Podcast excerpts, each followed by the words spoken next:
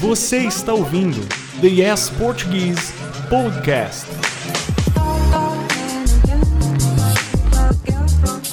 Olá, pessoal, muito bom dia. Aqui é a Adriele, sua professora do Yes Português. E eu estou muito feliz por ter você aqui no episódio de hoje dos podcasts do Yes. Bom, vocês sabem, talvez você não sabe, talvez você seja novo aqui. E a gente faz normalmente os podcasts é, como um bate-papo. Nós, nós temos um. Toda semana a gente publica um podcast novo. E aí tem semana que é um bate-papo entre eu e o meu marido ou outra pessoa. E também tem os episódios em que eu leio um conto para vocês, um conto curto do português em português, é, para vocês poderem praticar o listening. O objetivo de estudar com os podcasts do Yes é para que vocês possam melhorar a sua compreensão oral. E observe uma coisa muito importante. Um dos nossos objetivos do Yes Português, um dos nossos métodos né, de ensino é ensinar vocês a compreender o português do Brasil falado naturalmente. Então vocês não vão escutar aqui nos podcasts do Yes a gente falando de uma forma de uma forma é, artificial. Vocês vão escutar a gente conversando de forma natural, até mesmo com as hesitações.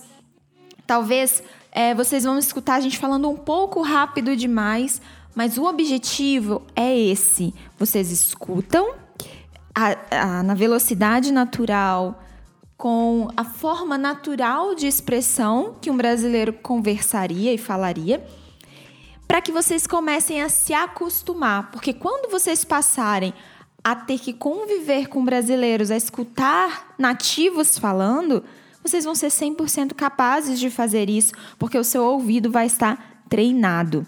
Então aproveitem, usem bastante os podcasts do Yes Português para vocês treinarem o seu ouvido. Essa é a palavra, treinamento. Beleza? Então, isso que a gente faz aqui com os podcasts é um treinamento para melhorar cada vez mais a nossa compreensão oral em português, aprimorar e, é claro, aprender coisas novas, ok? Quando a gente treina a nossa compreensão oral, uma, uma coisa vai acontecer como consequência: a sua pronúncia vai se tornar cada vez melhor. Bom, isso aconteceu comigo. Quando eu estudava inglês, aliás, eu ainda estudo, né? Língua é uma coisa que a gente não para nunca de estudar e de aprender.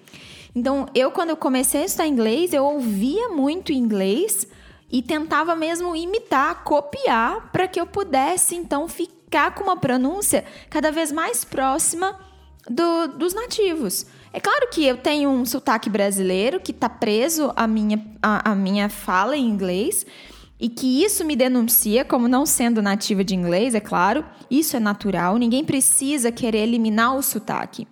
O mais importante é você querer ter uma pronúncia em que as pessoas vão te compreender. Mas quando você chega lá naquele nível de fluência em que você as pessoas já te entendem, você já comunica muito bem, se você quiser passar para um outro nível e então perder o sotaque, aí você precisa fazer o exercício de shadowing. O exercício de shadowing é quando você vai exatamente sobrepor a sua fala à fala da, do áudio que você está escutando. Então você começa a ouvir, treina bastante a audição e aí você escuta e repete e fala ao mesmo tempo, imitando. Você faz uma cópia da fala da outra pessoa.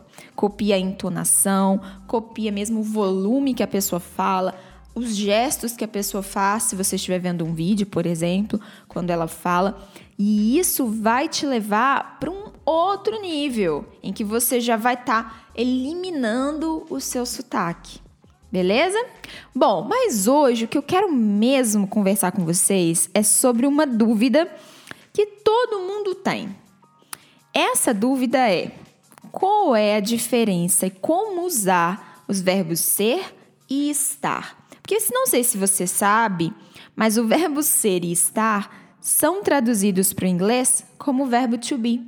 Então, o verbo to be em português, ele, ele na verdade é dividido em dois verbos: o verbo ser e o verbo estar. Mas os dois são verbo to be. Só que aí, vamos lá, vamos entender. Eles têm usos muito diferentes em português, o ser e o estar. Geralmente as pessoas traduzem o verbo ser como aquele verbo que a gente usa para falar de coisas permanentes, características permanentes. Só que acontece que na vida, né, nada é permanente, nada é para sempre. Então vamos tentar descrever o verbo ser como aquele verbo que a gente usa para descrever características que são fixas em um determinado momento. Ou então que são características essenciais, são parte, é uma característica, é parte essencial daquilo que a gente está falando, tá? A gente vai ver exemplos. Já o verbo estar, ele é usado para falar como uma coisa está num determinado momento. Então é uma coisa mais mutável, mais temporária. Então a gente fala de estados temporários. Então, por exemplo, a gente vai usar o verbo estar para falar de uma condição, de um lugar, né, de, um, de uma localização, de uma emoção ou de ações também. Então vamos lá. Com o verbo ser, a gente vai usar o verbo ser quando a gente quer falar de hora, dia e data. Então, por exemplo, agora são 9 e 21. Agora são 9 e 21. Então, eu estou usando aqui o verbo ser para falar da hora. Então, agora eu quero falar do dia. Hoje é dia 13 de abril. Hoje é dia 13 de abril. Então, usei o verbo é, que é o verbo ser na terceira pessoa do singular. E aí eu posso falar também, por exemplo, é, o aniversário do meu marido é dia 5 de novembro. Então eu falei, olha, o aniversário, dia do, de que comemora o nascimento do meu marido é dia 5 de novembro. De novo usei o verbo ser. Combinado? Agora, se eu quiser falar também do meu lugar de origem, dizer assim, por exemplo, eu sou do Brasil. Eu sou do Brasil. Então, o lugar de onde eu venho, né, de onde eu, onde eu nasci, é o Brasil. Eu posso falar também da minha profissão, da minha ocupação usando o verbo ser. Posso dizer eu sou bra... oh, desculpa, eu sou um, professora minha ocupação, minha profissão. Eu sou professora. Eu estava me adiantando, porque o próximo tópico aqui é a nacionalidade. Então eu posso dizer: eu sou brasileira. Eu sou brasileira. Beleza? Então, vamos lembrar. Ó, quando eu quero falar de hora, dia, datas, quando eu quero falar de lugar de origem, de profissão, ocupação, de nacionalidade. Beleza? Também posso falar do meu status de relacionamento. Eu posso falar, eu sou casada, eu sou casada, então significa que eu é, tenho um relacionamento de casamento com uma pessoa. Ou então eu posso dizer que eu sou solteira, né? Sou solteira, livre, leve e solta. Não é meu caso. Então eu posso falar, por exemplo, de qualidade, de características. Então, olha, ela é muito inteligente. Ela é muito inteligente.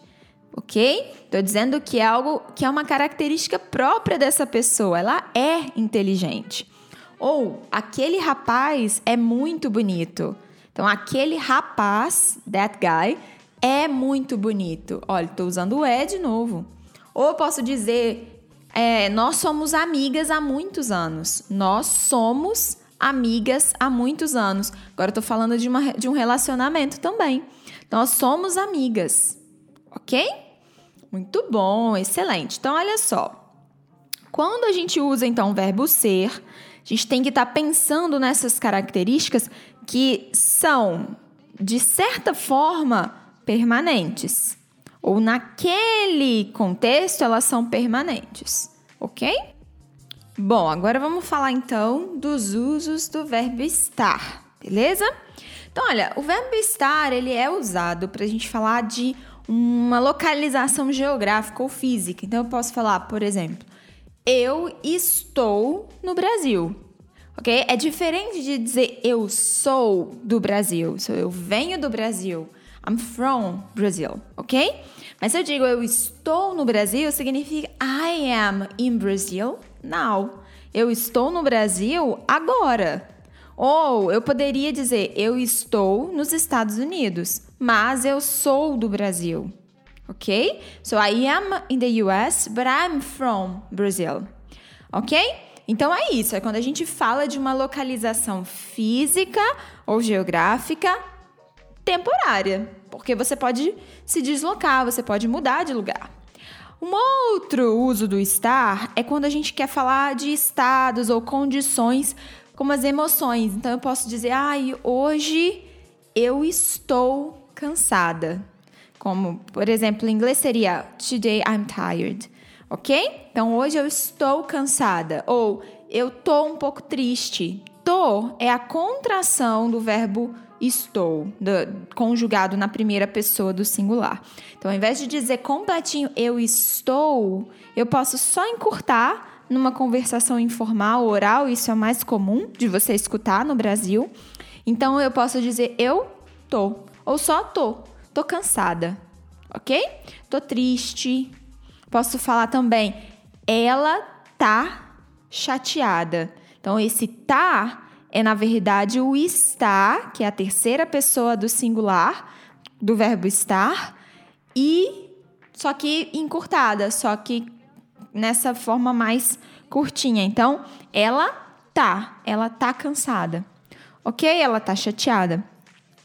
E aí, a gente também vai usar o verbo estar quando eu quero falar dos tempos verbais do português que são progressivos, como o present continuous do inglês, que em português a gente usa o verbo estar mais o gerúndio, que é o equivalente aos verbos com ing do inglês. Aqui no, no, em português a gente usa com a terminação NDO. Então eu posso dizer eu estou gravando um podcast. Eu estou gravando um podcast. Posso dizer também, Otávio tá trabalhando. Otávio tá trabalhando, Otávio is working. Tudo bem? Então, olha, localização geográfica, estados, emoções, condições. Eu posso dizer, eu estou doente. Ok? Ou, ou então, os tempos verbais progressivos, como eu estou gravando, ele está trabalhando. Ok? Então é isso, olha, verbo ser e estar são traduzidos como o verbo to be em inglês, mas têm usos diferentes. Aquelas pessoas que são falantes nativas de espanhol provavelmente vão ter muita facilidade com isso, porque é a mesma coisa no espanhol, né? Então, fica ligado se você não fala espanhol, porque você vai precisar ter mais atenção ao usar verbo ser ou verbo estar. Tá bom? Então, espero que você tenha curtido esse podcast, tenha é, aprendido bastante esses usos e não vai confundir mais os usos do ser e do estar. Então, eu vou ficando por aqui. Sou a professora Adriele e nos vemos na próxima semana. Um beijinho e tchau, tchau!